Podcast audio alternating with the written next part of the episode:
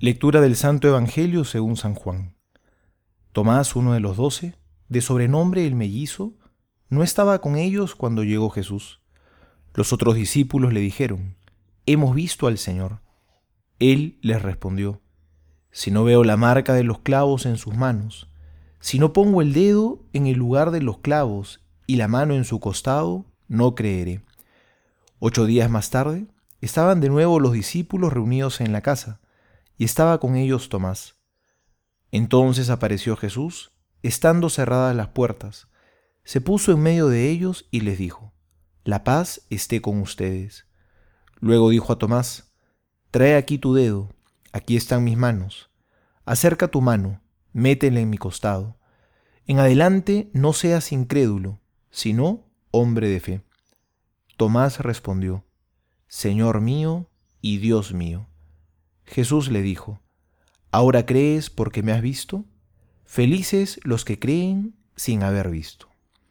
Palabra del Señor, gloria a ti, Señor Jesús. Vemos a Tomás en este conocido pasaje, que muestra la faceta de su incredulidad.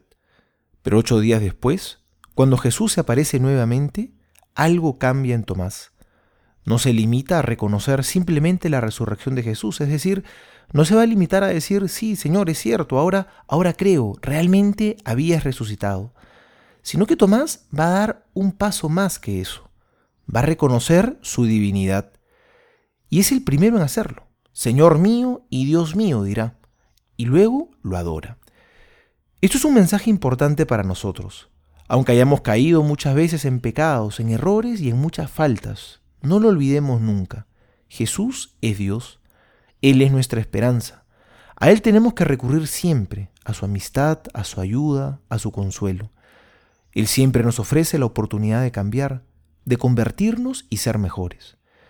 Y si vemos que nos faltan las fuerzas, podemos hacerlo de Tomás, tocar sus heridas. El Papa Francisco dice que hoy en día las heridas de Jesús son los pobres, los que sufren, los que tienen hambre.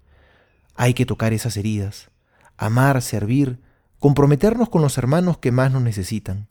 Y ahí la fe empieza a brotar, empieza a brillar. Amando a nuestros hermanos, amamos a Jesús.